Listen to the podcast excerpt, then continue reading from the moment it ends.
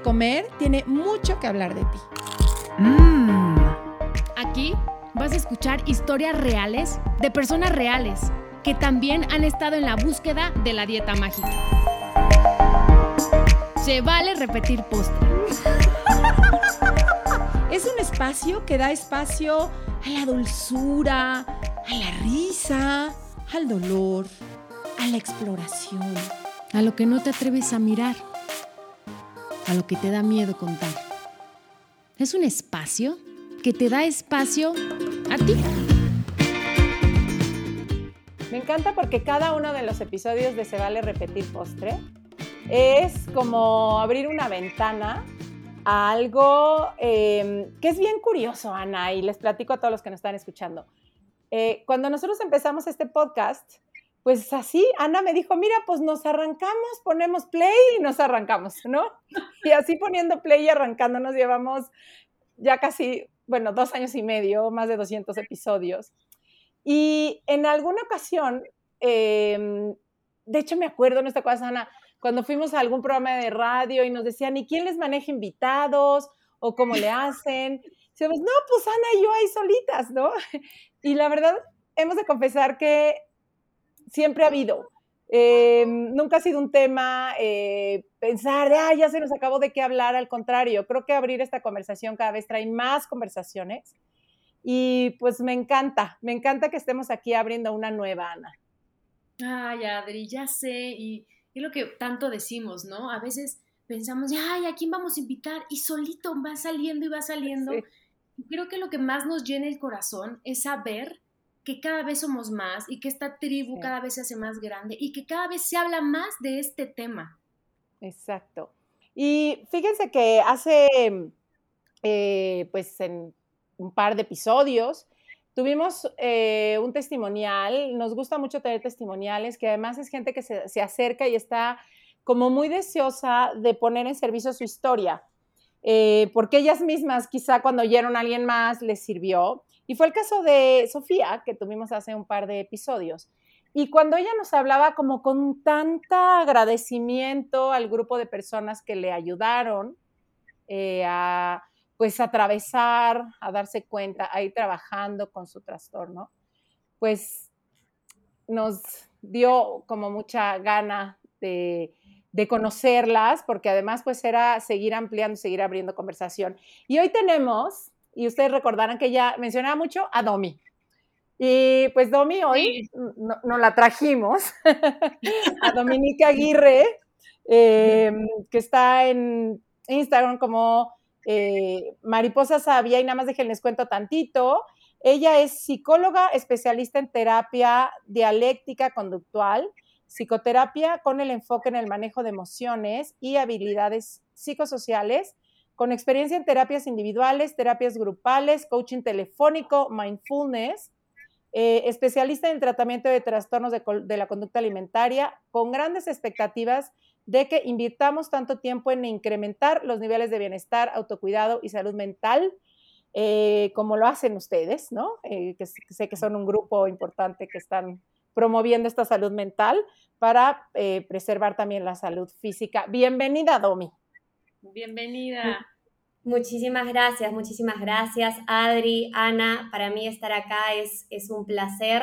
Eh, y bueno, qué, qué, bonito y qué valioso que este espacio siga estando súper presente para llegar a más personas y sobre todo generar como justamente un impacto a nivel de la salud mental de diferentes personas en diferentes partes del mundo, porque estamos ahorita en, en diferentes partes del mundo buscando o teniendo una misma intención y eso me parece maravilloso. Así que gracias por la invitación. ¿De dónde eres, Domi? Bueno, eh, les cuento un poquito. Yo soy ecuatoriana, pero vivo acá en Perú ya aproximadamente 11 años. Ok, ok. Oye, Domi, ¿y qué es lo que a ti te acerca a hacer lo que haces hoy?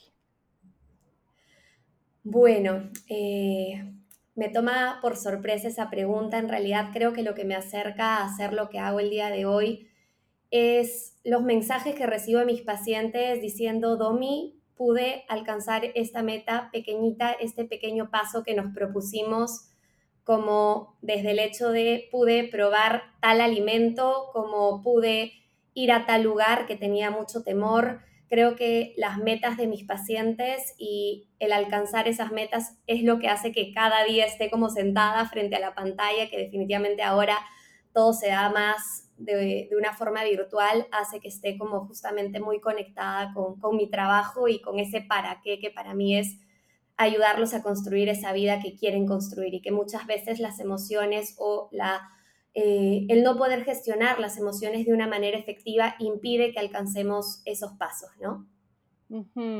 Oye, y me, llama mucho la atención este enfoque que tú tienes eh, sobre la terapia dialéctica conductual. Y me encantaría que nos platiques un poquito como cuáles son sus bases, cómo, cómo se trabaja desde ahí. Por supuesto, por supuesto. Bueno, DBT, se lo, llama DBT, la terapia dialéctica comportamental, para un poquito llamarla y quedarnos con ese nombre que es un poco más chiquito y más común. En realidad es una terapia que es conductista, que utiliza dos pilares importantes, que es la aceptación, aceptar aquello que no podemos cambiar, y el cambio, buscar justamente generar, cambiar aquellas cosas que sí, a través de habilidades y recursos que no, no nacemos teniendo esas habilidades y recursos. Por lo tanto, eh, esas habilidades están relacionadas a temas interpersonales, a regular nuestras emociones, a poder transitar pensamientos y son habilidades que definitivamente eh, permiten, como les decía, dar esos pasos, porque a veces si no tenemos esas habilidades, muchas veces escuchamos como, oye, pero pon de parte, ¿no? Intenta hacerlo, deberías hacer esto, los deberías, ¿no? Pero en realidad muchas veces las personas cuando no cuentan con los recursos puede ser como de alguna manera una persona que está con la pierna rota decirle camina. Entonces, esta terapia surge o nace un poquito para, a ver, te doy los recursos, te doy las herramientas con una base de validación importantísima que va a permitir ese cambio. Mm. Qué interesante, porque sí, em, cuando pues cada uno de nosotros, yo creo en nuestros diferentes temas, nos vemos de pronto como sobrepasadas, que a cada quien le moverán ciertos temas, ¿no? Algunos será el tema de, eh, no sé, el tema de pareja, el tema de su cuerpo, el tema de la responsabilidad, el tema de lograr algo el trabajo, en fin, yo creo que a cada uno nos mueven ciertos temas. Y de pronto creo yo, y me corregirás, que queremos salir de ahí como con los mismos recursos que teníamos cuando se generaron esos conflictos, ¿no? O sea, a lo mejor quiero em, reaccionar diferente a, no sé, a mi inseguridad, usando los mismos recursos que usaba cuando surgió esa inseguridad, ¿no? Que a lo mejor era escondiéndome o no hablando, y creemos que desde ahí echándole más ganas, pero haciendo lo mismo vamos a salir. Y, me encanta como poder ver que es que hay otros recursos que quizá no sabíamos que existían para poder movernos de ahí. Sí, exactamente, exactamente eso. Y, justo lo que dice es que a veces, eh, por ejemplo, en el tema de la inseguridad, que definitivamente queremos como arrancárnosla, ¿no? Como muchas veces aparece la inseguridad y queremos simplemente no sentir esto.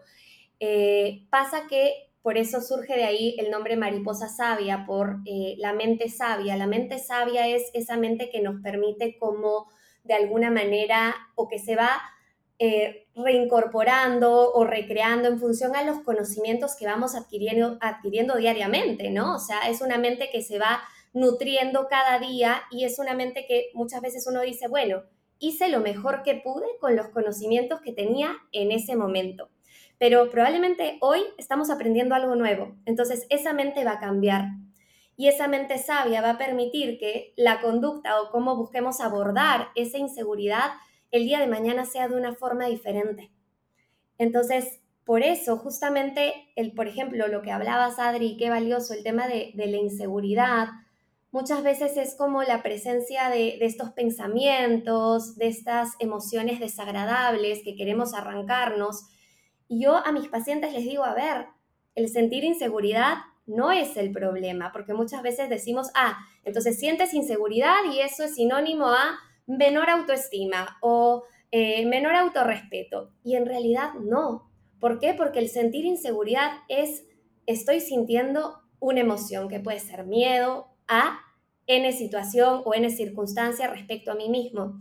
Entonces, el sentir no es un problema a solucionar porque no podemos controlar lo que sentimos, pero sí lo que hacemos con eso que sentimos, ¿no? Si yo siento inseguridad y digo, ay, me muero, no, eh, siento vergüenza, tengo este matrimonio, mejor no voy, ok. Ahí el problema va a ser es que si la inseguridad, y yo actúo esa inseguridad y no voy a ese matrimonio porque estos pensamientos me están bombardeando, ahí va a ser un problema. Pero ahí entra en juego como la mente sabia y aprender estos recursos y estas habilidades para hacer frente a las emociones para poder dar ese pasito, ¿no? Que era nuevamente a lo que íbamos de estos pequeños grandes pasos que conforman eh, o que van en dirección a nuestros valores personales. Qué, bello. Y me encantaría, Domi, em, que nos platicaras, por ejemplo, en el tema de quienes llegan, pues desde una inseguridad con su cuerpo porque no creen que es suficiente, hasta alguien que come mucho, hasta alguien que ya está en riesgo de trastorno o ya está en trastorno. Eh, como tú en tu experiencia, ya sé que no se puede poner en un ABC, pero en tu experiencia, ¿cuáles son las, em, como las nuevas habilidades que se pueden adquirir para ir dando estos pequeños, grandes pasos? Por supuesto. Eh, qué importante, qué importante lo que me preguntas, porque en realidad, bueno, va a depender justo como decías del caso en particular, porque van a haber personas que probablemente requieran más habilidades a nivel interpersonal, van a haber personas que van a requerir más habilidades a nivel regulación emocional, recursos para transitar el miedo, la vergüenza y la culpa, que son las emociones predominantes cuando hablamos de trastornos de la conducta alimentaria. Eh, y van a ver, por ejemplo, también habilidades de aceptación radical y mindfulness. Esta terapia lo que busca es justamente utilizar estos cuatro como eh, habilidades grandes, por así decirlo, donde la base va a ser la conciencia pleno mindfulness. ¿Por qué va a ser la base de todo? Porque si no somos conscientes de nuestros pensamientos, de nuestras emociones, difícilmente vamos a poder regularlas. Entonces, a veces mis pacientes me dicen, Domi, me sentí mal, ok, ¿qué es mal? ¿Qué emoción estaba presente? ¿A qué intensidad? ¿Qué hiciste en ese momento? ¿No? Entonces, eso nos va a permitir esa conciencia plena de lo que uno está sintiendo va a ser el primer paso para poder regularlo. Entonces, a lo que me preguntabas, va a depender muchísimo de los déficits de habilidades que pueda tener cada consultante o cada paciente, ¿sí? Eh, y en función a eso, porque por ejemplo, eh, algunos de mis pacientes pueden llegar también con diagnósticos clínicos que van a requerir también otros, otras herramientas, eh, pero cuando hablamos de, por ejemplo, simple, la presencia de una desregulación emocional como tal, esta es una terapia que justo cuando, cuando me presentabas hablamos del coaching telefónico, de la terapia individual, terapia grupal. Es una terapia bastante completa que lo que busca es que justamente a través de una terapia individual el terapeuta acompañe a su paciente a eh, generalizar estas habilidades que se van aprendiendo en función, como te decía, al mindfulness, a la efectividad interpersonal, a la aceptación radical. ¿Para qué? Porque estas habilidades se van aprendiendo en terapia grupal, que eso es lo rico de esta terapia, porque se busca que a través de como el intercambio entre las pacientes, cuidando muchísimo, por supuesto, el lenguaje, y creo que incluso mi paciente cuando las puedo acompañar en que es algo que rescato muchísimo y se lo, dijo cuando, se lo dije cuando las puedo acompañar a ustedes, eh, fue súper cuidadosa en cuanto al lenguaje para no activar, porque no podemos o no sabemos quién nos está escuchando, ¿no? Entonces no sabemos si es una persona que puede estar peleando eh, o teniendo una pelea bastante dura respecto a, la presencia de un trastorno de la conducta alimentaria o conductas problema como tal. Entonces, eh, yéndome un poquito a lo que les mencionaba, en la terapia grupal se busca que las habilidades se vayan adquiriendo eh, y al mismo tiempo el coaching telefónico va a ser para esos momentos en los que podemos estar en crisis, poder llamar a nuestro terapeuta. ¿Para qué? Para no pisar, como digo yo, el palito o agarrar el anzuelo o actuar lo que el pájaro carpintero del TCA nos puede estar diciendo, que muchas veces son esos pensamientos como hablábamos de la inseguridad, de haz esto, no hagas esto, come esto, no lo comas esto fue mucho. Entonces ahí ya aparecen muchas de las conductas compensatorias que, vemos y que probablemente muchos de nosotros hemos vivido en algún momento, incluyéndome. Claro. Y una pregunta, seguramente, los que nos escuchan, de decir, ¿y cuánto tiempo me va a tardar, ¿no? Trabajar el miedo. O sea, y, qué tal si después de eso sale algo más? O, o, realmente puedes ir a trabajar el miedo y ya, se soluciona. ¿Cómo sería eso? Sí, bueno, eh, a veces me dicen, Domi, no quiero sentir miedo en las, en las expectativas de, de, la terapia, ¿no? Ya no quiero sentir miedo, ya no quiero sentir ansiedad. Y ahí es cuando eh, yo les digo, bueno, no, no quiero pinchar el globito, pero en realidad eh, lo que acá es súper importante es no vamos a no sentir emociones, porque las emociones son mensajeros que llegan a decirnos algo valioso e importante, por lo tanto ese no es un objetivo alcanzar, ¿no? Sino más bien como la idea es no que no venga la ola emocional, sino que aprendamos a surfear esa ola. Por lo tanto, lo, lo valioso de esto no va a ser como justamente eh, van a haber personas, como me dices, eh, Ana, que van a querer como trabajar una emoción en particular, que puede ser la emoción en la que cogen un poquito más. Pero lo valioso de estas herramientas es que al generar esta conciencia plena de lo que uno está sintiendo, al tener recursos para transitar esas emociones, al identificar la intensidad de la emoción, hacia dónde me está llevando, eso va a permitir que no solamente puedas trabajar la emoción miedo como tal, sino que pueda ser consciente de, bueno, ok, la emoción miedo puede llevarme a una emoción secundaria que puede ser la vergüenza y esa emoción secundaria puede llevarme a actuar de una forma que definitivamente no me permita, eh, no sé, conocer personas, que no me permita, como les decía, ir a eventos sociales o eh, compartir momentos que involucran, por ejemplo, muchos de los casos que, que vemos de pacientes con trastornos de la conducta alimentaria se limitan muchísimo al tema de compartir comidas, ¿no? ¿Por qué? Porque justamente activan muchas emociones desagradables. Mm. Oye, y mm, en este, tú le decías hace ratito, ¿no? Como es, es bien importante, pues desde cuidar el lenguaje, este, tener como mucho cuidado en cómo, cómo te aproximas a, poder comprender la, narrativa que tiene cada paciente, o sea, cómo son tantos puntitos que cuidar y que me parece bien interesante que lo menciones. Y me llama la atención eh, esto que, decías que era uno de los pilares, que es la em, aceptación radical. Y me encantaría que nos hables un poquito de ella, porque es un concepto bien, bien interesante. Por supuesto, bueno, la aceptación radical, eh, me atrevo a decirles Adriana que a mis pacientes les digo es la habilidad que, a mí me cuesta muchísimo eh, poner en práctica, en realidad es, de las habilidades que, más me cuesta y veo que a mis pacientes también, porque la aceptación radical eh, es una habilidad que está formulada o fue creada para aquellas circunstancias que se escapan de nuestro control, que no podemos cambiar y muchas veces la, mente humana nos lleva a, esa, a ese modo solución de problemas, a querer cambiar muchas cosas que, no podemos, ¿no? Eh, y la aceptación radical va a ser básica para también la aceptación corporal, la aceptación de uno mismo. Entonces, la aceptación radical, eh, a mí me gusta mucho mencionar que la aceptación radical es una habilidad, pero al mismo tiempo aceptar es sinónimo actuar no es pasividad, no es, eh, no es tampoco estar de acuerdo, no, la aceptación involucra que no necesariamente estoy de acuerdo, no necesariamente me gusta esto, sino que elijo irme por ese camino de no pelearme con la realidad, porque la pelea con la realidad, yo les digo muchas veces, el dolor es algo que es inherente a la vida, es algo que no podemos controlar, pero cuando a ese dolor le sumamos una pelea con la realidad, ese dolor se convierte en sufrimiento. Y el sufrimiento sí es algo que es opcional. Por lo tanto, por eso les decía que la aceptación radical no va a ser como, ah, estoy de acuerdo o me gusta, no, y tampoco va a ser pasividad o resignación, porque se confunde con esto de, ay, ya fue, acá se utiliza mucho la, el como ya, no importa. Pero no, no es eso. En realidad, aceptación radical es actuar como si uno aceptara esa realidad.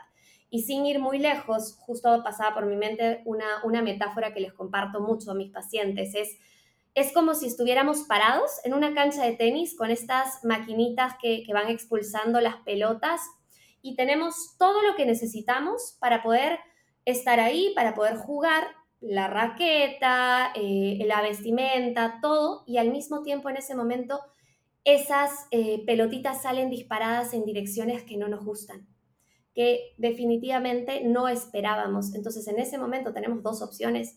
Tenemos la opción de coger la raqueta, tirarla al piso y decidir no jugar, pero las pelotitas van a seguir saliendo. Y esas pelotitas van a pegarnos y probablemente nos va a doler. O tengo la opción de, ok, hacer el mejor juego posible con lo que está ahí. Y eso va a pasar en situaciones de la vida, que las circunstancias no siempre se van a presentar como, como esperamos. Entonces ahí entra un poco la unión de, ok, ¿qué haría yo si aceptara esta realidad?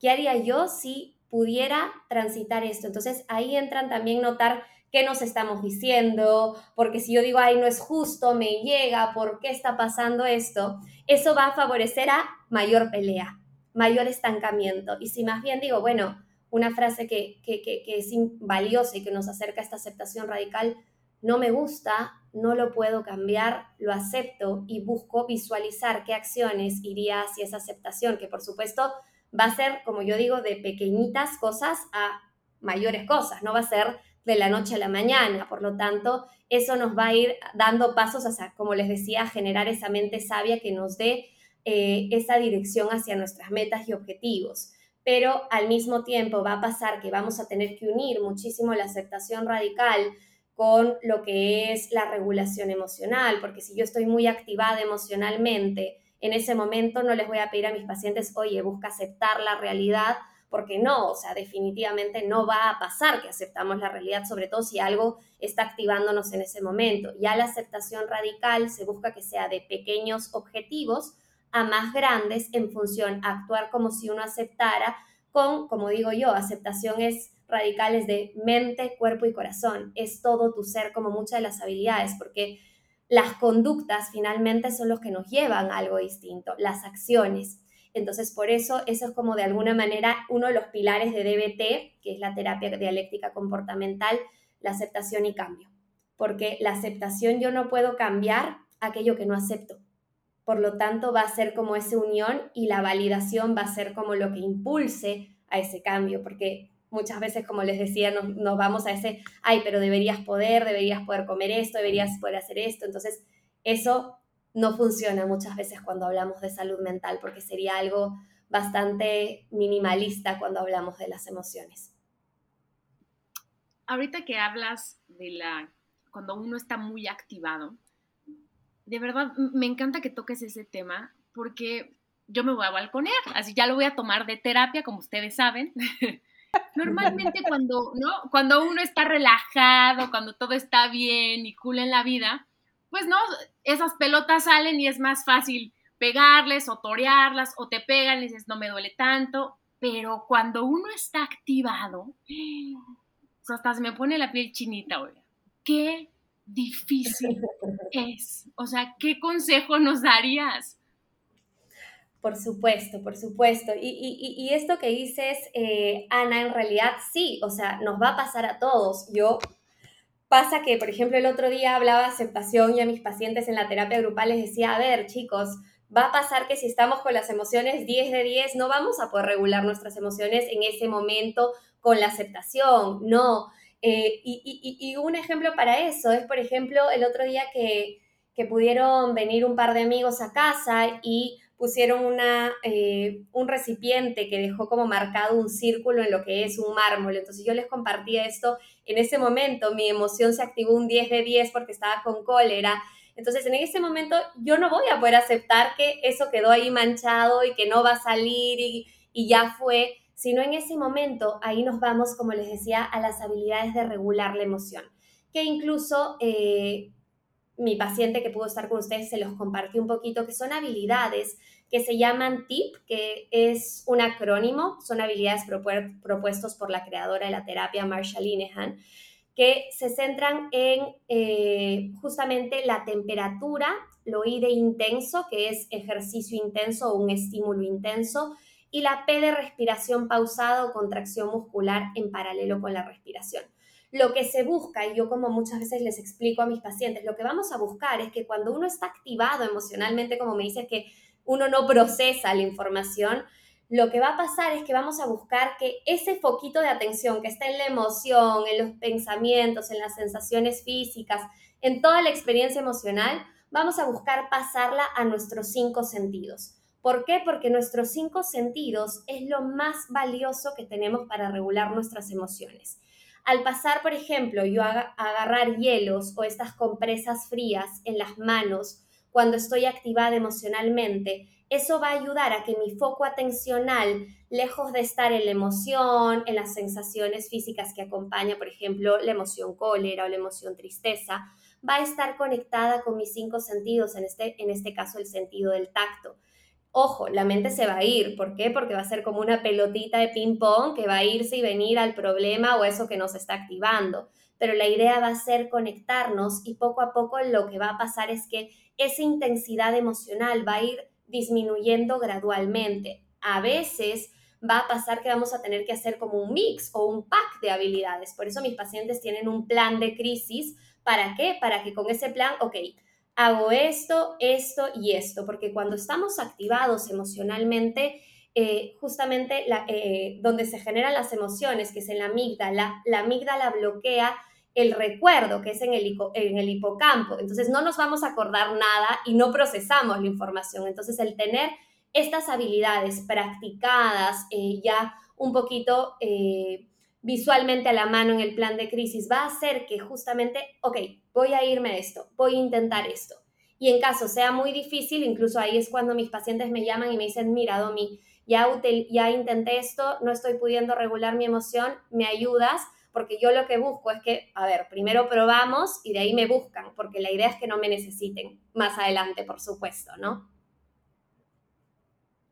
Me encanta, me encanta como em, este, esta como bolsita, ¿no? Que se va construyendo con el kit de emergencia.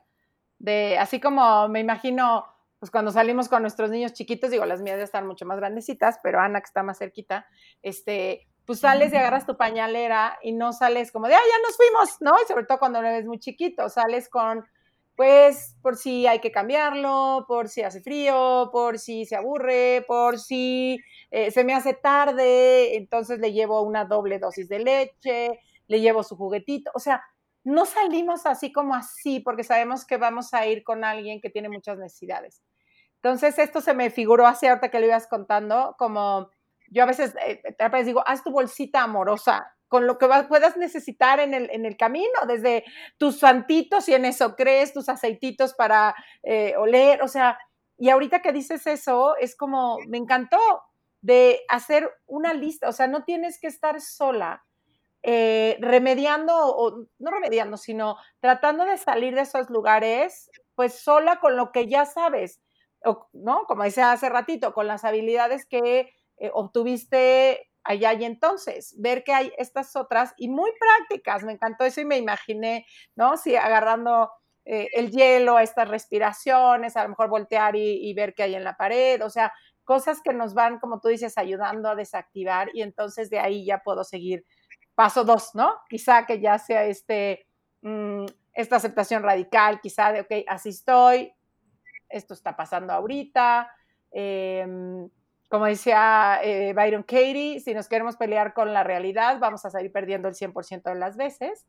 Entonces, eh, pero ¿cómo, ¿cómo va siendo, no? Porque me imagino que decirle, acepta, acepta lo que te estás pasando cuando estás activado es como decirle a alguien, cálmate, cálmate, cálmate, cálmate, que dices, no, es que no hay forma de que me calme aquí donde estoy, ¿no? Este, tengo que salir primero de, de, la, de, la, de la activación del sistema nervioso para luego ya poder ¿no? Este, entrar en un estado de mucha más conexión donde pueda haber eh, el paso siguiente, ¿no? Que como es igual ya es la, a ver, sí, esto pasó, ok, aquí estoy, ¿no? Entonces me hace bien valioso. Sí, exactamente. Incluso cuando nos dicen, oye, ya acepta esto y estamos activados emocionalmente, puede ser lo más invalidante que nos pueden decir en ese momento. Y eso puede llevarnos como a responder en ese momento, a, definitivamente quizás a llevarnos otra conducta, problema de, no ser efectivos a nivel interpersonal, porque eh, bueno, no nacemos siendo validantes, pero muchas veces caemos en eso como, oye, ya intenta estar tranquilo, ¿no? O ya regula tu emoción y a veces no es que no querramos hacerlo, sino que no estamos pudiendo transitar eso que estamos sintiendo. Entonces, sí, van a haber muchos, muchos recursos, muchas habilidades en función a cada circunstancia o situación en particular, pero todo nos lleva, como les decía, a la base que es la conciencia plena o el mindfulness. ¿Por qué?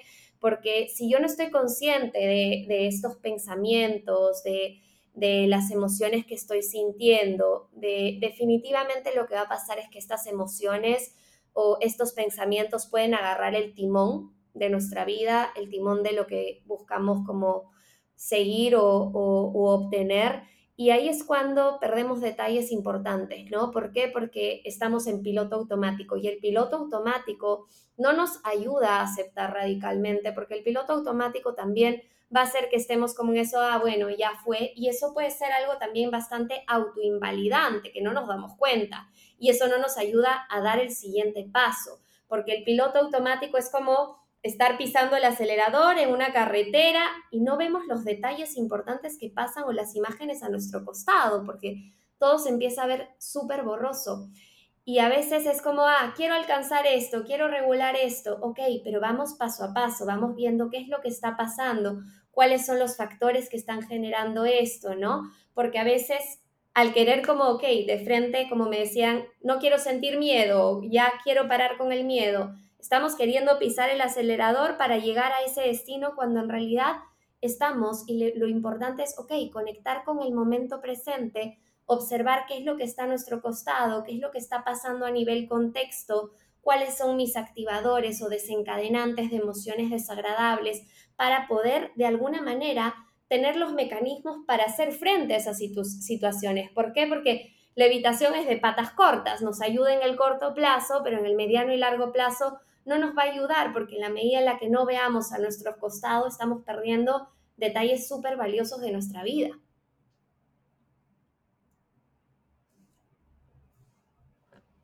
Ahorita justamente que te, te escucho, me viene a la cabeza, Hugo, hace un par de semanas se me activó, ¿no? Este rollo de tienes que hacer dieta y no estás haciendo el suficiente ejercicio, shalala, estas voces que de repente se activan. Este, y justamente al momento de observar qué tipo de pensamientos eran los que estaba teniendo, y entonces dije, alto, ¿no? ¿Qué voy a hacer? ¿Qué tengo que hacer? Claro, y entonces me metí a buscar en internet este, cuentas, ¿no? Donde dicen cosas muy importantes que no tienen que ver nada que ver con, con tu apariencia física, ¿no? Este, seguir a gente que, que tenga otro tipo de mensaje. Entonces es muy importante, ¿no? Detectar los pensamientos que tienes para justamente tú poder hacer algo al respecto, ¿no? Como decir, salirte, ¿no? De ese pensamiento que se activó por X o Y y ir a esa bolsita que dice Adri, ¿no? O hacer esa llamada a tu psicóloga o hacer...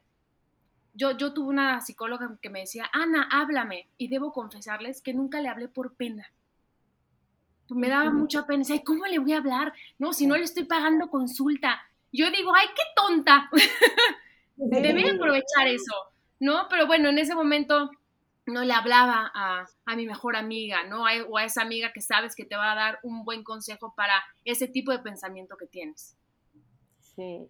Fíjate, ahorita que hablabas eso, Ana, a mí justo me acaba de pasar, ¿no? Como que algo, un temita me detonó ahí y me fui a un lugar horrible del que no podía salir y, justo, ¿no? Le hablé a, Miguel, mi terapeuta, y cuando me empieza a decir, a ver, ¿no? ya no está sola y no sé qué, y me decía, antes de querer entender, salte de ahí, o sea, salte de ahí, se detonó, dile a tu niña que se esté tranquila, salte, o sea, salte, vete a dar una vuelta, eh, vete a pasear a tu perro, vete, o sea, ahorita salte, no quieras solucionar desde donde estás porque nada más te vas a embrollar más.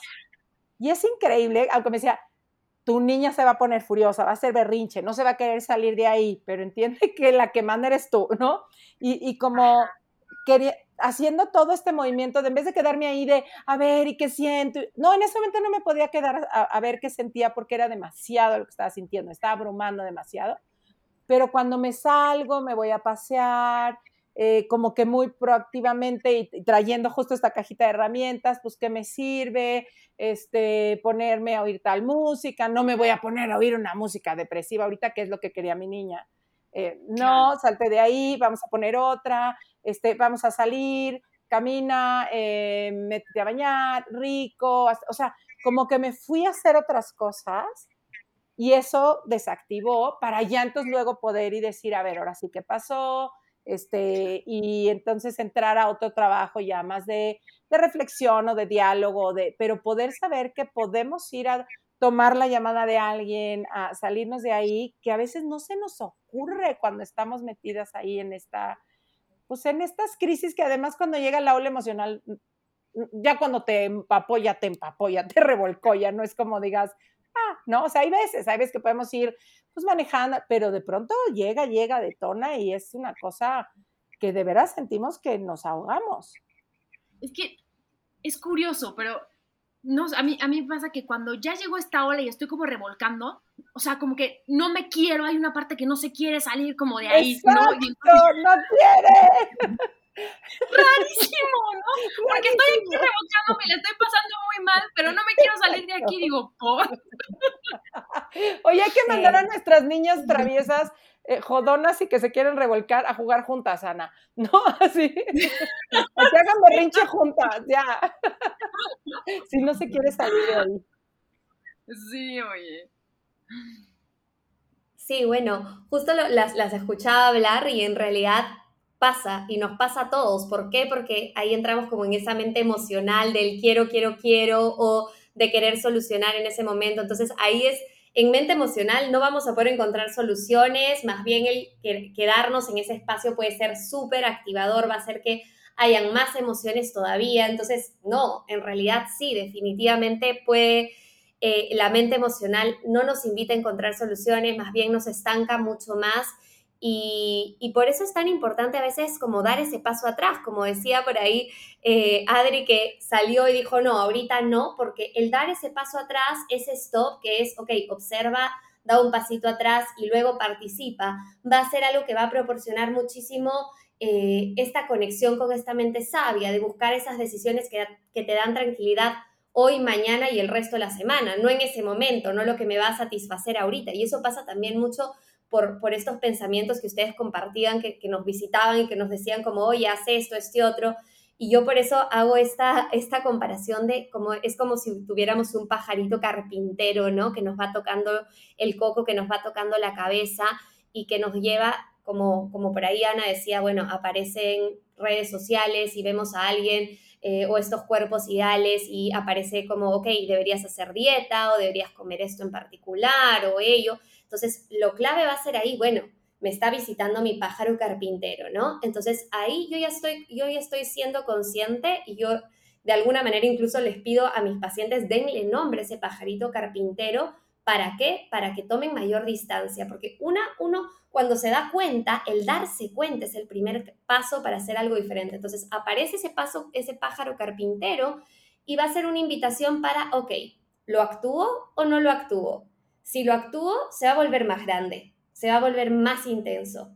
Y tengo la opción de no actuar y tengo un abanico de alternativas. Y por ahí decían el kit de habilidades, esto valioso de tener como estos, estas herramientas de autocuidado, estas herramientas que nos ayudan a apapacharnos, estas herramientas que nos ayudan a regular la emoción, buscando enraizar nuestra conciencia en nuestros cinco sentidos y en el momento presente, van a ser justamente pasos súper valiosos para hacer ese stop que Adri decía que que la, ayudó a no quedarse como zambullida en ese malestar, ¿no? Pero no tenemos y no, de alguna manera, no nacemos teniendo esos recursos y habilidades. A veces espera que las tengamos, pero, pero no las tenemos. Oye, Domi, me gustaría, eh, digo, creo que podríamos seguir hablando dos horas más, eh, pero eso me encanta porque quiere decir que podremos tener dos, tres o muchos más episodios contigo eh, y, platicar mucho más. Pero me gustaría como desde tu perspectiva trabajando con personas eh, con trastorno de conducta alimentaria, ¿se puede llegar a sanar? Porque yo he oído las dos partes, de sí se sana y sí, o no, siempre se queda ahí, nada más pues vives con ello. ¿Cuál, cuál sería tú, lo que tú has mirado en tu trabajo? Bueno, eh, esta pregunta remueve muchísimo en mí porque en realidad eh, yo sufrí de un trastorno de la conducta alimentaria hace unos años atrás y es por eso que decidí especializarme eh, en, en justamente los trastornos de la conducta alimentaria. Creo que la palabra sanar es relativa y va a depender de lo que signifique sanar para cada persona. para mí, sanar puede ser el, de alguna manera, tener el timón de nuestra vida, de nuestras decisiones, de poder construir eso que queremos construir a pesar de la visita de estos pensamientos, a pesar de la visita de estas emociones. ¿Por qué? Porque yo, incluso bajo mi experiencia personal y no solo lo que he podido eh, visualizar con mis consultantes o pacientes, es que Sí, probablemente ese pájaro carpintero me sigue tocando el coco, pero ese pájaro carpintero ya no domina, ya no domina mi vida, ya no domina mis acciones, ya no decide si voy o no voy a esta cena con mi enamorado, si voy o no voy a tal reunión con mis amigos. Entonces, por eso creo que sanar va a depender de cada persona y al mismo tiempo creo que cada persona eh, puede sanar en la medida en la que tenga esas, esas riendas de su vida. Entonces yo creería que sí, en realidad. Me encanta, me encanta escucharte. Y Domi, ¿dónde te podemos encontrar la gente que... Ah, no, pero le falta una pregunta, Ana. Sí, ya te me estás adelantando. Ya me estoy adelantando. Domi, si hoy fueras un postre, ¿qué postre serías? Uy, saben que lo estuve pensando y dije... ¡Qué padre! Eso me emociona mucho cuando las invitadas nos dicen, ya estaba preparada para esta pregunta o pensé que no iba a llegar. No, no, totalmente. Es más, me decían ya, ya veía la, la despedida y decía, no me han preguntado qué postre. en realidad, el otro día dije, les voy a decir un alfajor de dulce de leche, pero hoy les diría un helado de manjar blanco. Amo el manjar blanco, entonces sí, podría ser ese. Ese, ese postre elegiría. y ahora sí, Adri, te toca. ¿En dónde te encontramos, eh, Domi, para seguirte? ¿Tienes redes? Eh, quien se quiera acercar a ti. Sí, bueno, en realidad estoy en Instagram como mariposa.sabia, por lo que les compartí un poquito esto de la mente sabia. Así que Cualquier duda, pregunta, ahí también encuentran mi correo electrónico y formas de, contactarse conmigo. Y les quiero decir que Domi trae una mariposa colgada en el cuello, muy bonita. Gracias. No, muchísimas gracias, gracias por compartirnos, por darnos tu tiempo y como dice Adri, espero que repitamos postre. Por supuesto, para mí sería un, muy valioso y en realidad esta experiencia creo que definitivamente ha marcado mucho porque eh, el llegar a más personas, el normalizar lo que sentimos, el normalizar el tener un trastorno de la conducta alimentaria, un trastorno eh, cuando hablamos de salud mental es algo que, que, es importante hacer. Entonces, muchísimas gracias por este espacio, por esta oportunidad y espero que que volvamos a encontrarnos por aquí o en cualquier otro lugar también. Ah. Así será. Muchísimas gracias, Domi. Eh, me encantó conocerte, platicar contigo y seguiremos de cerca también pues lo que haces. Sé que trabajas en conjunto, ya estaremos trayéndoles también como a otras especialistas em, que tienen cada vez más que aportar, que decir y seguir abriendo conversación. Muchísimas gracias, Domi. Gracias, Adri. Gracias, Ana. Gracias. Muchos besos. Ana. Bye, bye. Si te gustó el podcast, pasa la voz. Y no olvides suscribirte.